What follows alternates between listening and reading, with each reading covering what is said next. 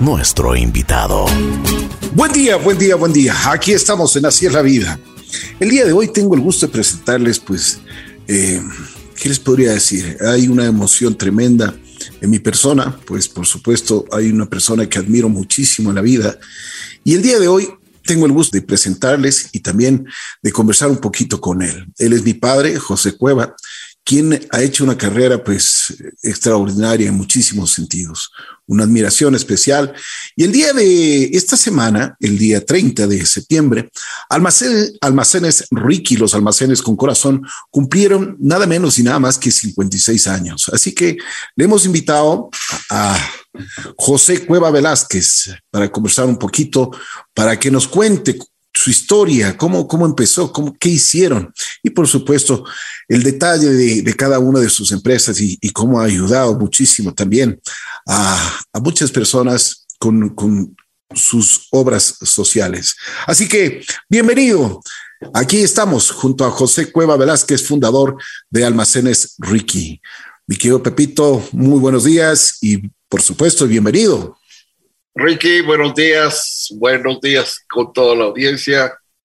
Aquí estamos a tu llamado. ¿Para qué soy bueno? Gracias por haber aceptado la invitación de conversar un poquito con nosotros. pues tenemos, tenemos algunas inquietudes, tenemos, y sí nos gustaría que el público también conozca sobre la vida de José Cueva. Pues bueno, vamos a ver, eh, ¿cuántos años tiene? ¿Dónde nació? Eh, ¿Cómo era su entorno familiar? Bueno, yo nací hace un siglo. Queremos hacer así. Podríamos empezar por allí. Yo nací el 27 de marzo de 1938. Parecería que no pasa el tiempo. Wow. Pero el tiempo es inexorable y bueno, y aquí me tienes, eh, como se dice vulgarmente, vivito y coleando. Qué bien, qué bien. ¿Cómo era su entorno familiar? ¿Cuántos miembros eran eh, que eh, componían su familia? Bueno, eh, yo tuve mis padres, María Luisa y Alberto, y, y tenía siete hermanos. Bien, bien. Así que ese era mi, el entorno familiar y lógicamente con el tiempo se van eso multiplicando porque cada hijo, cada persona tiene, forma su familia y tiene sus propios hijos. Así es. de tal manera que mis padres se, vuelven abuelos y nosotros nos volvemos padres. De tal manera que ese es el orden de la vida, pero una vida buena con mucho, mucho sabor, mucho sabor a, logros en base precisamente de, del esfuerzo, del trabajo y en fin, tantos elementos positivos que hay que ponerlo para lograr triunfos. Así es, así es. ¿Qué es, qué los, eh, de los principios que usted se acuerda y que le dejaron sembrado en, su alma, en su corazón, sus padres, su familia?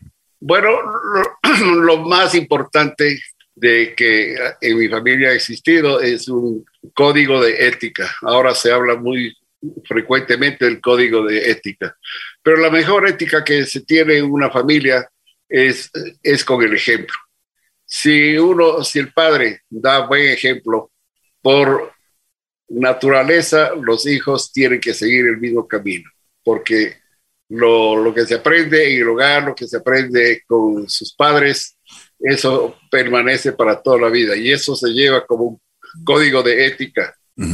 Así es, muy cierto. Por ejemplo, ¿cómo era de pequeño? ¿Qué le gustaba hacer? ¿En qué escuela estuvo? ¿Cómo era con sus compañeros? ¿Era una persona introvertida, extrovertida? Bueno, la, verdad es que uno cuando es pequeño, eh, yo era un muchacho inquieto, sin lugar a duda. Era muy eh, jovial, aunque era un niñito, pero ahí lo que prevalece es el tener el buen carácter, porque eso es, eh, eso es bueno en la vida si uno mantiene el carácter que ha tenido cuando es eh, niño y joven. Y eso es lo que yo siempre pido, que Dios no me cambie de carácter y siempre sea una persona jovial, eh, locuaz y, y, lo que es más, eh, amigo de siempre, con, con, toda la gente que quiere ser mis amigos. Una, una cosa, ¿qué, ¿qué deporte practicaba cuando era pequeño? Bueno, yo no, yo realmente prácticamente no, no, no hacía mucho deporte.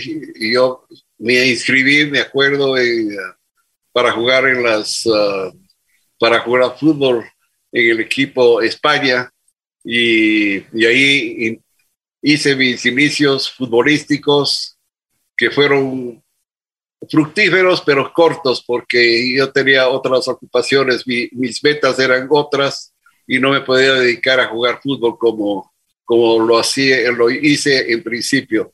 De tal manera que yo eh, me inicié justamente jugando fútbol en, eh, en el equipo de España. Qué bien, qué bien. Pero bueno, usted está hablando de cosas importantes, tenía metas y ya desde muy pequeño se puso objetivos. Además, como usted dice, tenía el ejemplo de sus padres muy trabajadores, cada uno en su campo, siempre batalladores, em, miembros de una familia numerosa de siete hermanos a quienes tenían que dar, tenían que llevar eh, el pan a la mesa, como se dice desde muy pequeño usted comienza a trabajar, comienza a tener algunos oficios. Le gusta, por ejemplo, ver lo que, lo que hace su padre, eh, compartir lo que hacen los demás y comienza a rodearse ya en el, en el mercado, digamos, en el mercado comercial. Bueno, mi, mi barrio siempre fue el barrio de la 6 de diciembre y, y República. Ahí me, me inicié y ahí hice mis, mis primeros uh, pasos, digamos, si hablamos de una escuelita, había una escuelita ahí en el barrio que, de la República del Paraguay. Y ahí eh, se inicia mi, mi forma de estudiar, la formación mismo. Naturalmente, siempre bajo la vigilancia de mi madre que, que ella no decía, no quiero que te vayas a, a, sitios peligrosos, ni quiero que seas, uh, que, que, seas vicioso en algún, con alguna bebida alcohólica, o sea, con cigarrillos, en fin. Entonces ella cuidaba de que yo no, yo me dedique a lo mío, es decir, eh, hacer las cosas que, que tenía que hacer. Por ejemplo, ella se conseguía, cuando yo salía de vacaciones, ella me conseguía trabajos eh, y, empecé a trabajar en una fábrica de juguetes eh, de madera y, así pasaba los tres meses de vacaciones que en ese entonces había, y, pero siempre ocupado, siempre haciendo algo. Pero, hacía, hacía juguetes de madera, estaba más o menos como el Gepetto. Exactamente.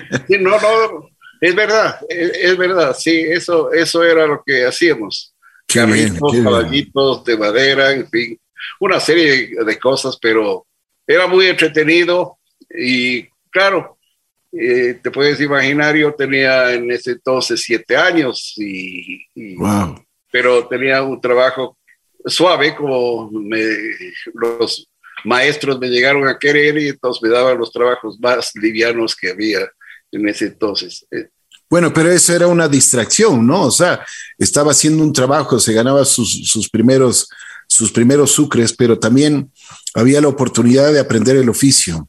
Naturalmente, lo que, lo que mi madre quería es que esté ocupado y no me haga de amigos viciosos ni, malas uh, amistades, como ella decía. De tal manera que yo dentro de ese campo fui muy controlado y, y también hay que, hay que decirlo, hay, que seguir el ejemplo también el, padre, mi padre era eh, dentro de su, de su trabajo, pues era muy disciplinado y entonces esa disciplina que la mantengo hasta ahora eh, me ha servido realmente. Qué bien.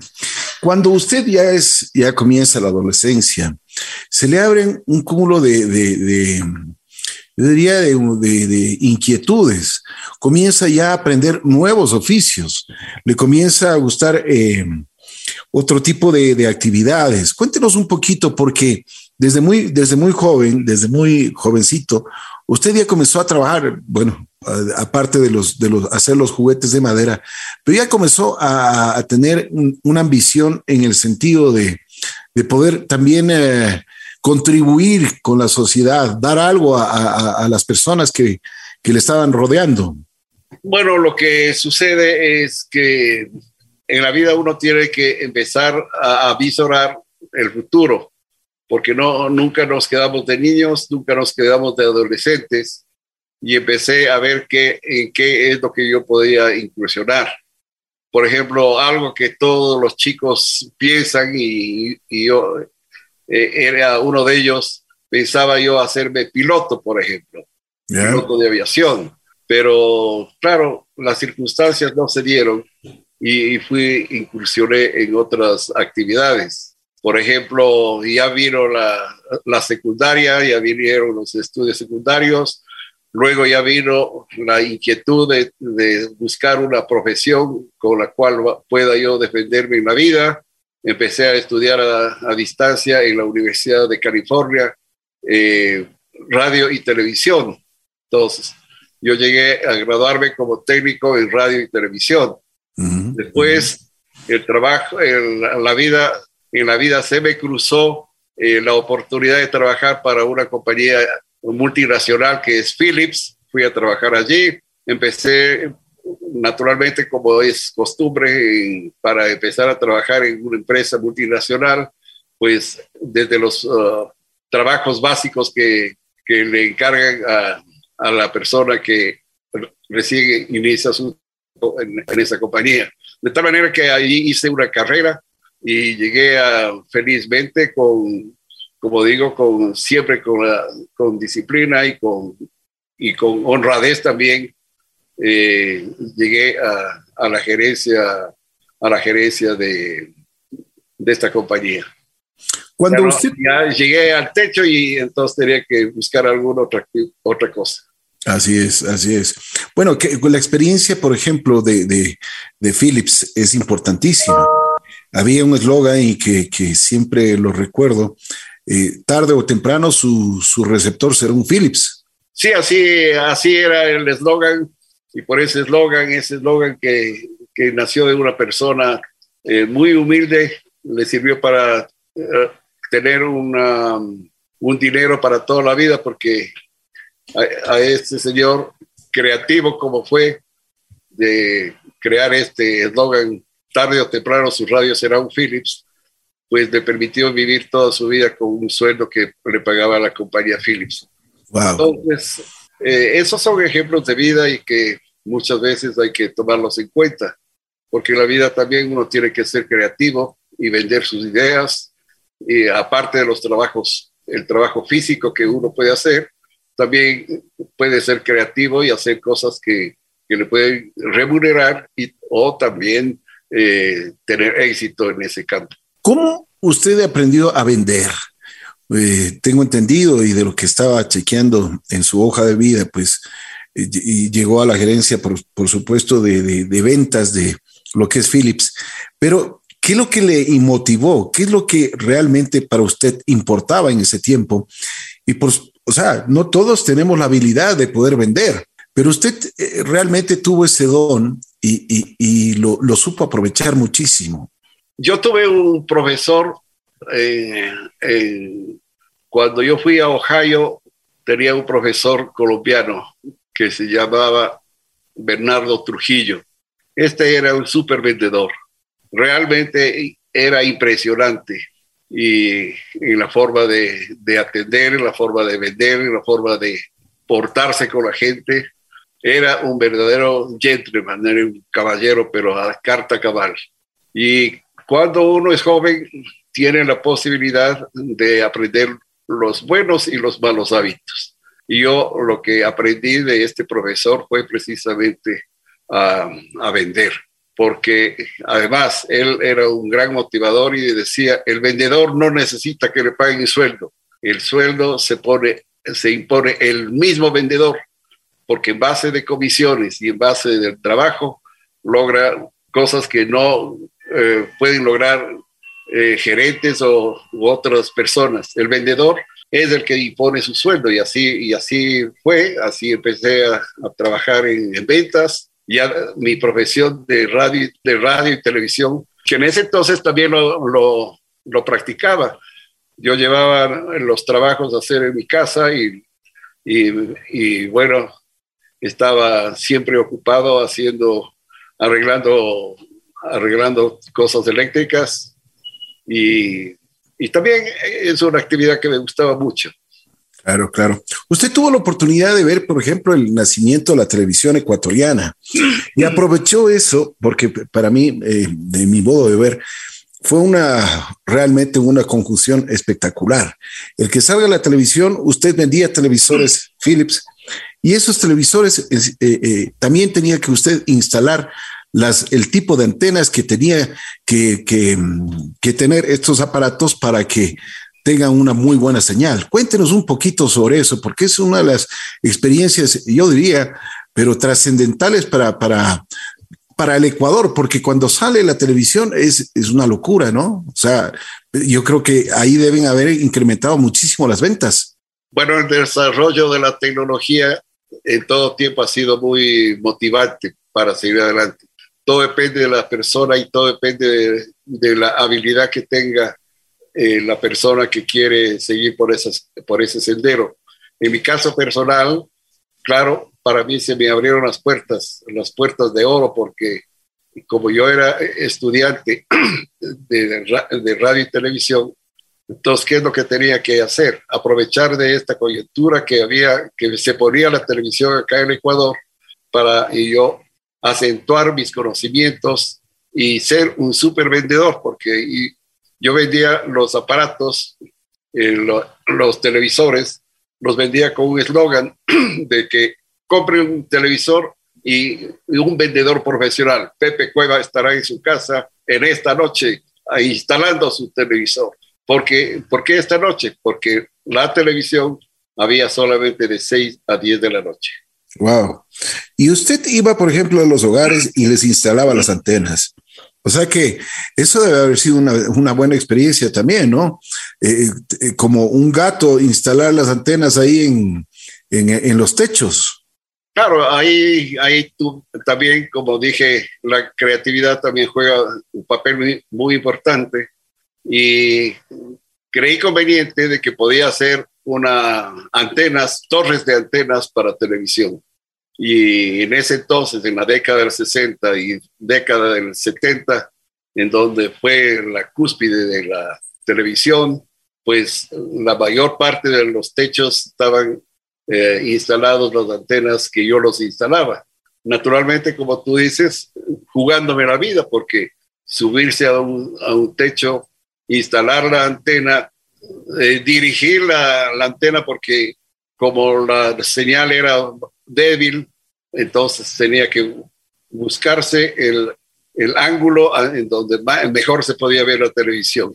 De tal manera que no era fácil.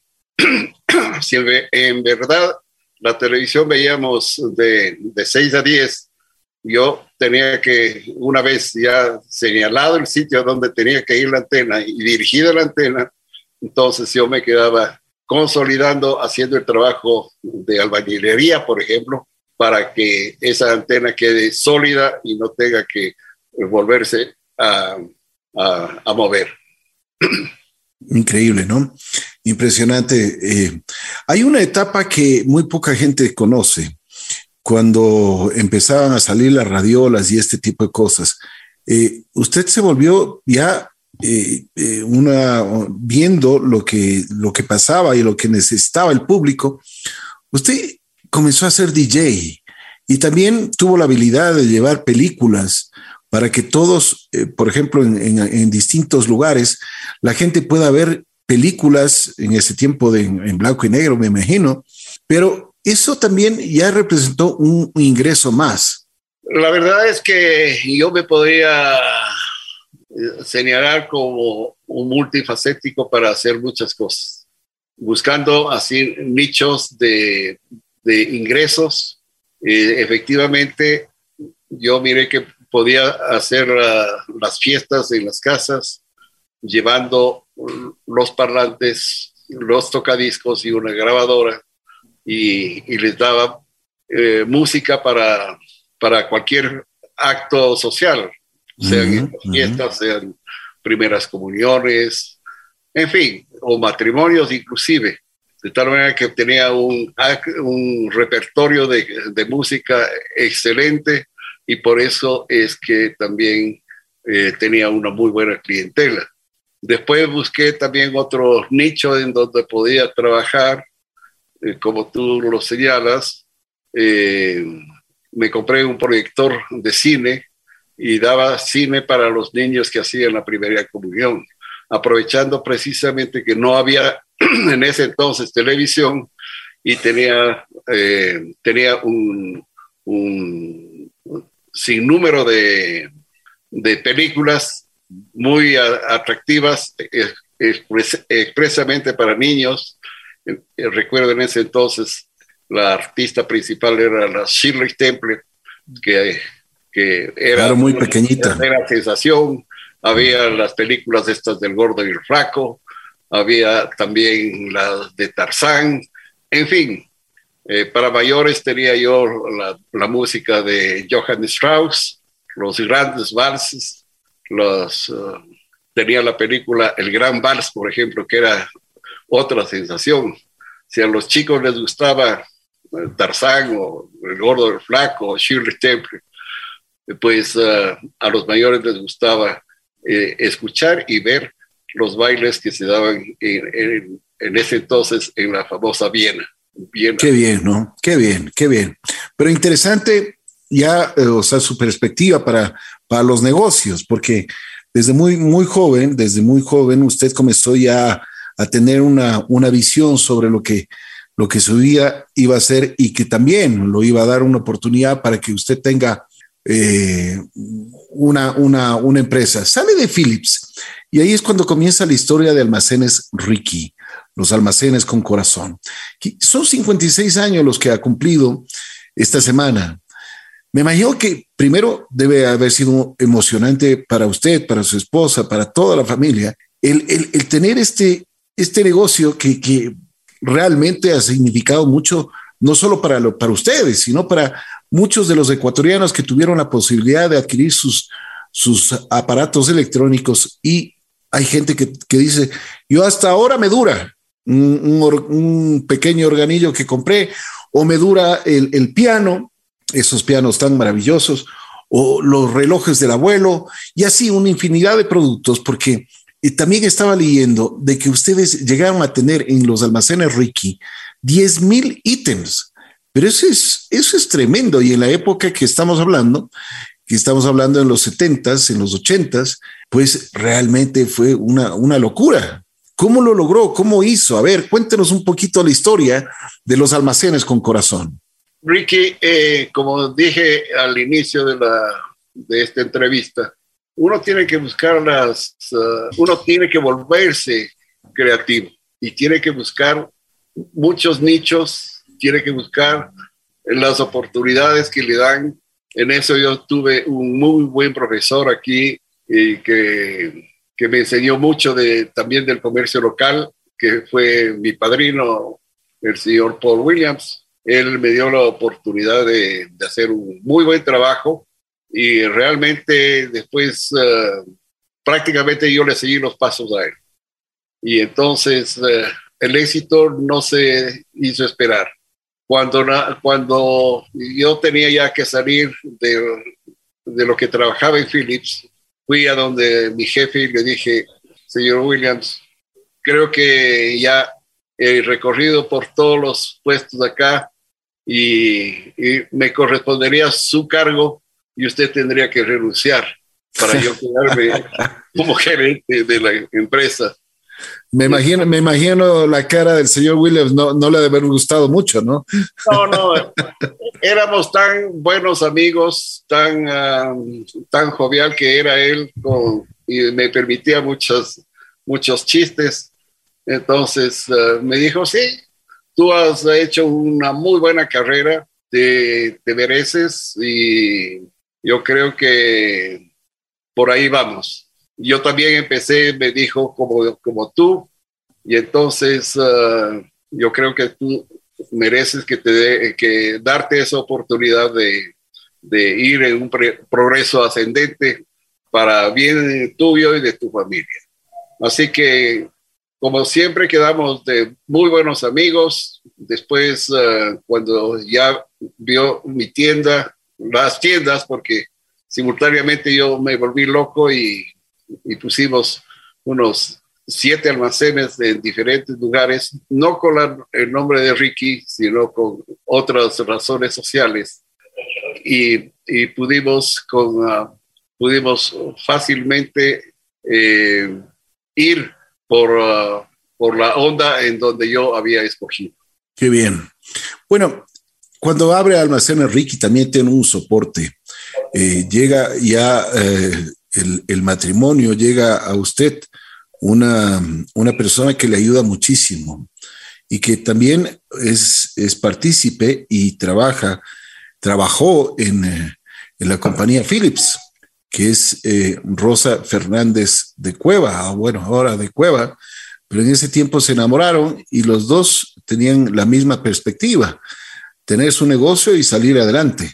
Bueno, eh, como digo, cuando tú eres joven, tienes creatividad, físicamente puedes hacer lo que quieras, te puedes dar la vuelta al mundo como quiera, en bicicleta, en moto o en carro o en avión, porque tienes, primero tienes la juventud y puedes hacer lo que tú quieres.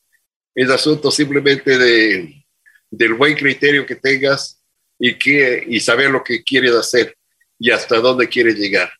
De tal manera que cuando tú tienes ambiciones sanas, ambiciones de ganarte un buen dinero y, y de, de la mejor manera, pues las puertas se te abren. Eso es importante, el diálogo, la sinceridad y la honestidad que uno debe mantener en cada una de las relaciones. Bueno, tengo entendido que Almacenes Ricky gana muchísimos premios, premios en, en, distintos, en distintas facetas, pero se fijan mucho en Almacenes Ricky los japoneses. ¿Qué pasó? Cuénteme. Bueno, en los almacenes Ricky, en la mayor parte de la mercadería era de procedencia japonesa. Y naturalmente tuvimos el buen acierto de escoger las mejores marcas y, ese fue el prestigio que adquirió Almacén Ricky, porque Almacén Ricky siempre se ha distinguido en vender productos de, de alta calidad y de marca.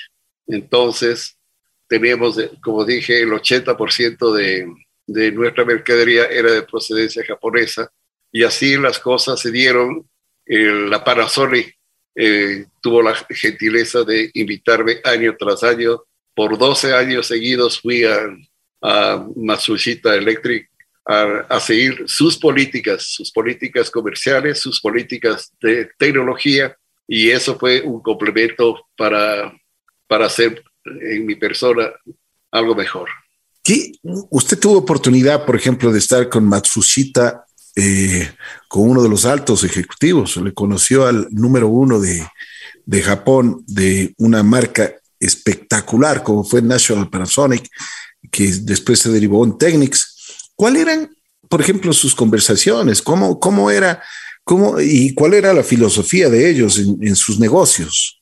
Ricky, yo, yo sigo el credo de Matsushita. El credo de Matsushita son principios de honestidad primero, principios de ser trabajadores, de ser honorables y, y, eso me marcó a mí y el señor Matsushita, que fue declarado héroe de la Segunda Guerra Mundial, yo tuve la suerte y el orgullo de, de conocerlo, de sentarme en una mesa, conversar, comer con él y, disfrutar de, los ricos platos japoneses y hacerlo eso con una persona como el señor Matsushita, que fue declarado en, en, el mismo Japón como el dios del Japón, es, es lo, el orgullo más grande que una persona puede tener. Eh, realmente yo tengo muy gratos recuerdos de, todo lo que es Matsushita. En ese entonces recuerdo que tenían 3.500 empleados y, y sentirme ahí en un en un monstruo de, de industria, yo realmente creo que fue el, el honor más grande que yo he recibido comercialmente hablando. Qué bueno, es importante esas relaciones que usted tuvo y es por eso que también tengo en la hoja de vida de que estaba, por ejemplo, una, una Navidad se vendían eh, como 600 refrigeradoras, pero en, un periodo de, de, máximo 15 días. Y en las cocinas igual, o sea, las cocinas eran, pero una, eh, se iban, pero como, como, como que fuera pan caliente, ¿no? Se iban, de lo que tengo entendido, se iban 800 cocinas o 600 refrigeradoras.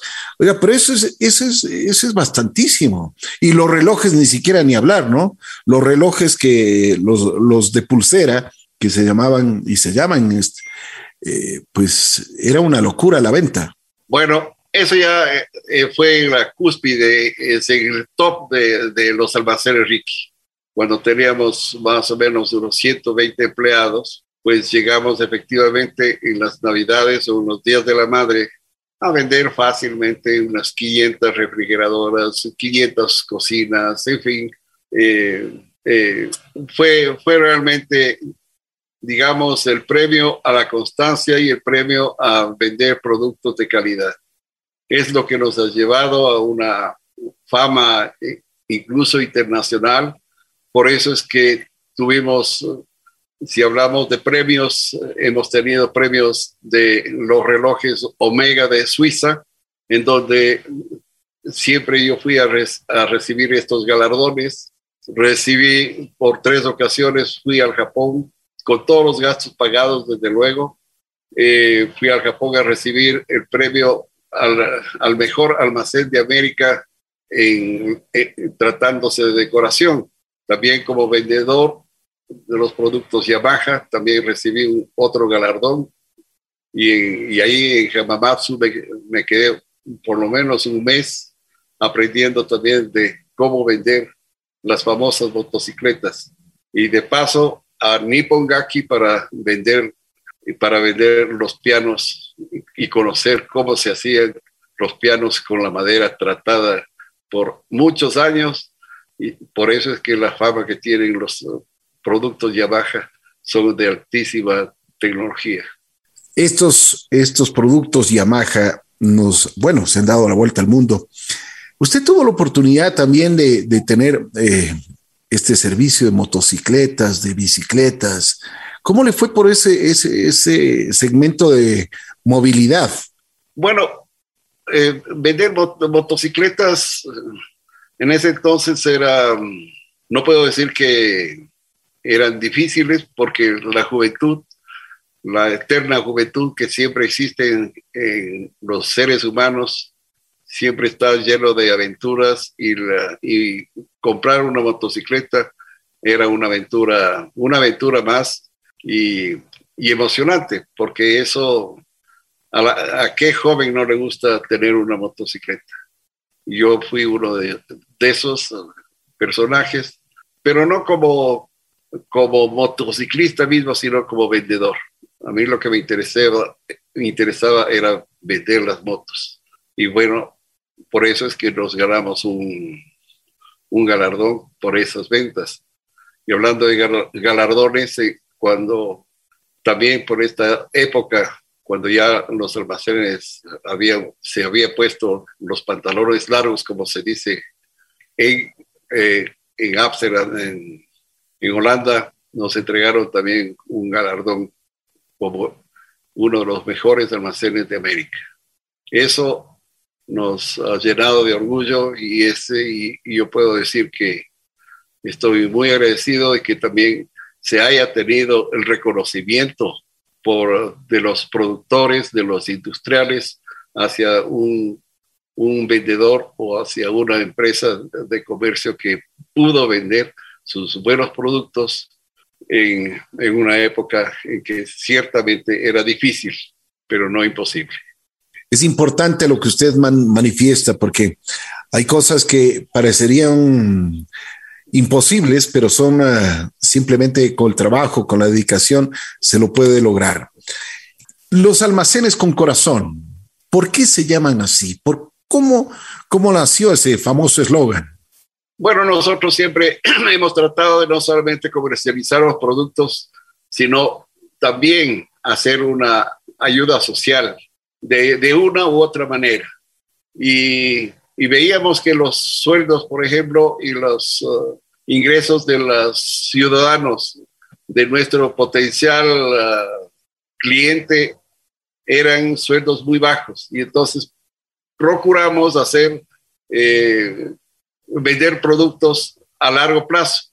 vendíamos a, a 36 meses sin cuota inicial y, pagos mensuales que a veces eh, fluctuaban entre 5 y 10 eh, sucres.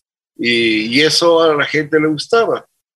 Entonces llegó un, momento que recuerdo que esto era de, una de unas personas que vivían en Chillo, Gijón, y venían a, a, a pagar y me decían, señor Cueva, vea, usted es un hombre de corazón. Usted tiene un almacén que nos vende productos, pero más nos vende su corazón. Entonces de ahí nació esta, este eslogan que no es, no es digamos, creatividad mía, es creatividad de un cliente agradecido. ¿Qué importancia tiene la gratitud? ¿Qué significa la gratitud para usted? Bueno, es uno de los... la gratitud y la lealtad son elementos que todo ser humano debemos tener. La gratitud es lo más grande que un ser humano puede ofrecer a alguien que le ha dado la mano. Y, en eso yo he sido, lo he practicado eh, y lo sigo practicando porque me gusta reconocer a los a quienes nos han ayudado, a quienes han, nos han dado la oportunidad de, ganarnos un, dinero bien ganado. Eh, y otra cosa también que va, que va en conjunto con la gratitud es la lealtad. Son dos, eh, dos cosas que yo y, y a ustedes les consta que eso siempre ha sido un eslogan que se ha mantenido en la familia de ser gratos y ser leales. Qué importancia eso, lo que usted acaba de mencionar. Pero bueno, y Almacenes Ricky es muy importante, pero también es importantísimo la, famosa estrella solitaria que dicen, esa, esa bandera que le ha cobijado desde hace 30 años en, el consulado. Le dieron la oportunidad de ser cónsul de Adonore en la ciudad de Quito de el famoso y gran, gran país que es Chile. Cuéntenos un poquito de eso, porque también es importante el conocer el, eh, que usted tiene ese vínculo desde hace 30 años y, por supuesto, ha ayudado a muchísima gente también, a los, a los chilenos y ecuatorianos, ¿no? De alguna manera yo he estado vinculado con la, con la cultura y me inicié en el Instituto de Cultura Hispánica, en donde tuve una un, buen paso, muy positivo, y viendo que, que era realmente un instituto con, con, mucha creatividad, me invitaron a participar en, en algunas instituciones de, de, Chile. Por ejemplo, el Instituto Giniano, la Cámara de Comercio Ecuatoriana Chilena, eh, también eh, eh, otros, otros uh, instituciones adheridas a la embajada. Y en la parte cultural, como digo, me permitieron hacer un festival de, de pintura en, en, la Casa de la Cultura. Con la amistad que siempre he tenido con los grandes pintores de acá, lo pudimos hacer y el embajador en ese entonces me, me propuso de que me pasara al Instituto de Cultura Ecuatoriano Chilena. Ahí estoy más o menos uh, elaborado por unos 32 o 33 años. Eh, nos ha ido bien, eh, hemos trabajado y luego el embajador de, que estuvo hace 26 años me invitó a que a que yo sea el cónsul honorario de Chile aquí en Quito. cosa que para mí representa un gran honor y, y lo he llevado así con esa altura. Lo he defendido a mi, a mi segunda patria porque ese fue mi juramento de, lealtad hacia, hacia Chile. La, he servido y la sigo sirviendo y la serviré por siempre porque eh, esa es parte de la lealtad que los ciudadanos debemos tener con las personas y con las patrias.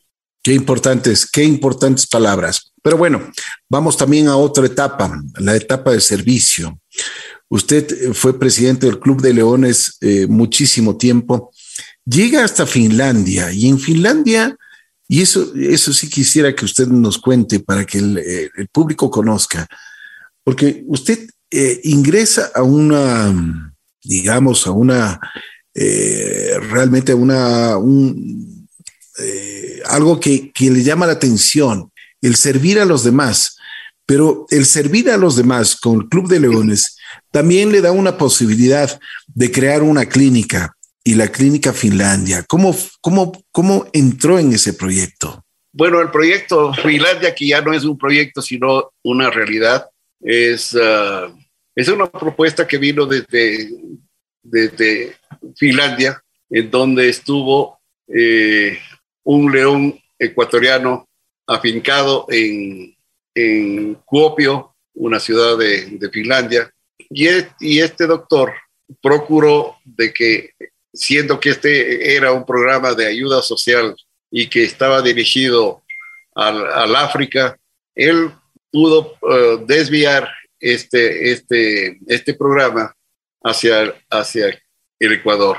Siendo así, una vez que los leones de la Asociación de Leones de Finlandia aceptaron esta petición de, su león, doctor Gastón Leroux, él me propone, viene aquí de visita al Ecuador y me propone de que podemos poner acá este programa y podemos hacer un convenio tripartito entre los leones, el Ecuador y también Finlandia. Fuimos invitados en ese entonces la señora Carmen de Borja, primera dama de, porque fue el gobierno del doctor Rodrigo Borja. Viajamos con ella y fuimos, como siempre en la diplomacia eh, finlandesa, bien recibidos y aceptados para que este programa de Finlandia, que estaba, como dije, dirigido hacia el África venga acá al Ecuador. De esto ha pasado 34 años y nuestra fundación Finlandia tiene este momento, estamos cumpliendo 33 años de servicio a la comunidad. Los señores leones de Finlandia realmente en el principio se entregaban todos los uh, insumos todos los lentes, todas las prótesis sin ningún costo para la para la para los eh, personas que necesitaban lentes. Por ejemplo, se les entregaba gratis y eso duró solamente 10 años, lamentablemente, y porque estos programas internacionales pueden hacer de 5 años y, y 10 años. Este programa con Finlandia duró 10, 10 años. Terminado esto, ellos tomaron la decisión de retirarse y darnos la libertad para que nosotros podamos continuar. Y así hemos continuado. Ahora, no digo que se hagan las, se entreguen gratis las cosas, no, ahora tenemos precios muy módicos, trabajamos al costo, no, no necesitamos eh, que tener utilidades, y así hemos venido trabajando en, en, los últimos tiempos. El éxito ha sido completo, hemos aumentado un poquito las, uh, la actividad de la, de la fundación, ahora también tenemos otorrinos, muy buenos médicos, y el éxito de, la, de esto es los gran, buenos profesionales que tenemos, con, eh, inclusive eh, en principio vinieron médicos finlandeses, pero terminado el programa ya los profesionales son ecuatorianos. Pero hemos tenido el buen cuidado de escoger los mejores oftalmólogos, los mejores otorrinos y podemos dar un servicio de óptima calidad conjuntamente con buenos equipos, porque esa es una escuela que yo aprendí en Helsinki, de que para tener éxito con la comunidad en estos actos de ayuda social, tiene que ser con equipos de primera calidad. Qué bien, qué importante es eso. Bueno, aparte de, todas sus actividades, ¿cómo se siente hoy en, el, haber cumplido ya 56 años en Almacena Ricky y que la vida sigue, ¿no? O sea, sigue trabajando. Le veo que todos los días está nueve de la mañana, como usted dijo, una persona disciplinada, y su esposa igual. O sea, nueve de la mañana están ya en el almacén. O sea, eh, que tranquilamente ustedes ya podrían descansar, pero no lo quieren hacer así. ¿Por qué? Para descansar tenemos la eternidad, mi querido Ese estuvo muy buena, muy buena. Porque mientras tengamos vida y podamos seguir sirviendo, porque yo siempre me creo que yo nací para servir y lo, lo hemos hecho ya sea como León, ya sea como el cuerpo consular también, cuando he sido presidente del cuerpo consular, siempre apoyábamos a todas las instituciones que requerían de, nuestra, de nuestros servicios. ¿Cuántos años fue presidente del cuerpo consular? 12 años. 12 años, qué bien, me alegro. con verdadero éxito, con muy buen éxito. Grandes, grandes labores, ¿no? O sea, porque dieron, realmente hicieron muchísimo por los niños, por las madres necesitadas, y eso fue una obra que realmente es hoy más que nunca es reconocida. Es que Ricky, en la vida, si tú ofreces algo, tiene que ser bien hecho. Eh, tiene que ser eh, realizado con calidad, no hacerlo así al apuro.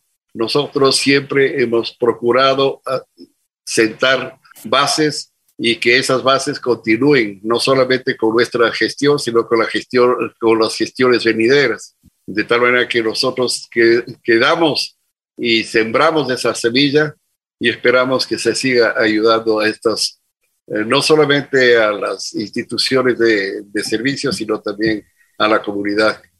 Usted realmente ha trabajado en muchos campos.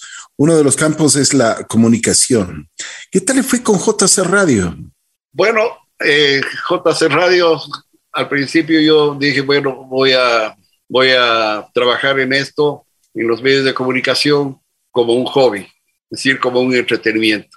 Pero la verdad es que es una cosa apasionante, los medios de comunicación es una, es una cosa que, que le sacan de, casillas muchas veces y, y, y, y es realmente fascinante, es emocionante.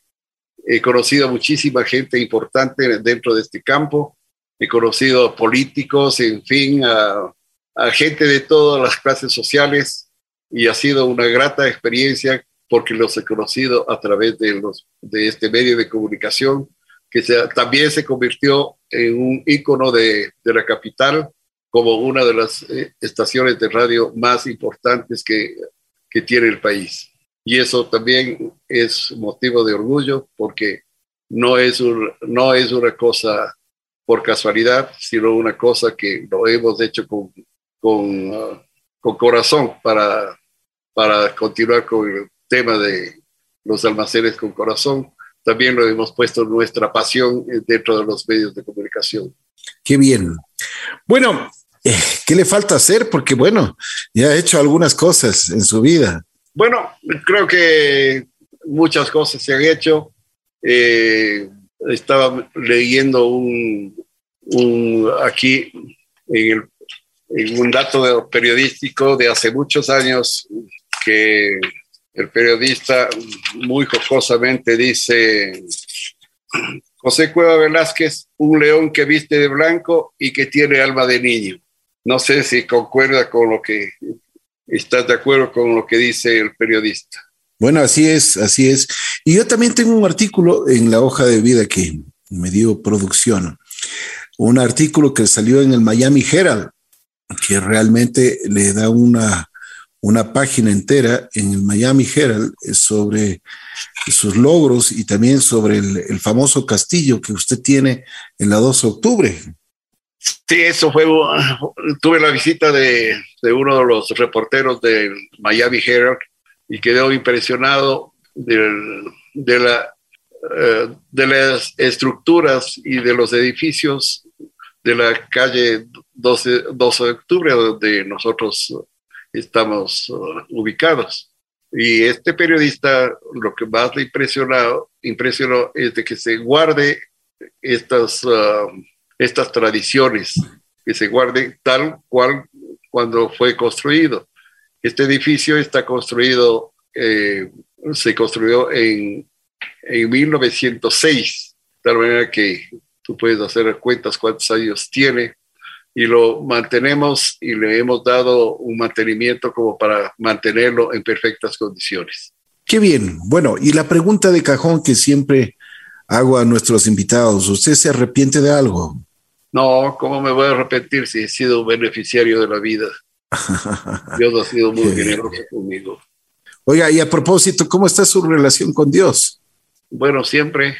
Él creo que es eh, la guía que, siempre he tenido y, estoy, y por eso es que tengo también, eh, cuando uno está bien con Dios, uno también está bien con la salud, con el estado de ánimo, eh, porque toda esa cosa eh, es para mantenerle uno optimista hacia el futuro.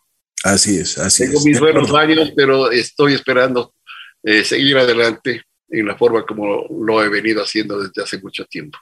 Con la misma energía y con el mismo deseo de, vida. Si usted tuviese eh, que agradecer a alguien, ¿a quién lo haría? Bueno, primero, obviamente, a Dios. Es, de ahí agradecería a, mi familia. Eh, mi familia ha sido muy generosa conmigo. Bueno, Pepe Cueva, eh, ha hecho mucho, ha hecho poco, Dios lo dirá y también la, la, gente lo dirá. Tiene un almacén que ya cumple 56 años y nos ha dado vida, los almacenes con corazón. Si quiere acotar algo más, con muchísimo gusto. Y eso sí tengo que aclarar porque las emociones han venido de parte y parte. Es mi padre, le admiro mucho y, y sé lo que significa para mí. Eh, no creo que tenga nada más y creo que, que, se ha dicho la mayor parte. No se ha dicho todo porque lo dejamos para otra vez. Eso hay que conversar un, un, un, rato más ahí con un buen Martini, ¿no es cierto? Sin lugar a dudas. Ya hay que, como dije hace un momento, uno tiene que preocuparse por uno mismo. Así es, totalmente de acuerdo. Las cosas que se tenían que hacer se han hecho y ahora hay que preocuparse un poquito de uno mismo, porque la vida lamentablemente es corta, pero es una, la vida hay que reconocer que es maravillosa. Mm, así es. Don José Bolívar Cueva Velázquez. hemos tenido la oportunidad de conversar un poquito con él, gracias a los almacenes con corazón que cumplieron 56 años. Don José, muchas gracias. Pepe Cueva, para los amigos, así le conocen muy querido y realmente tengo la satisfacción de haber tenido un padre excepcional. Muchas gracias, Ricky. Te deseo todo lo mejor.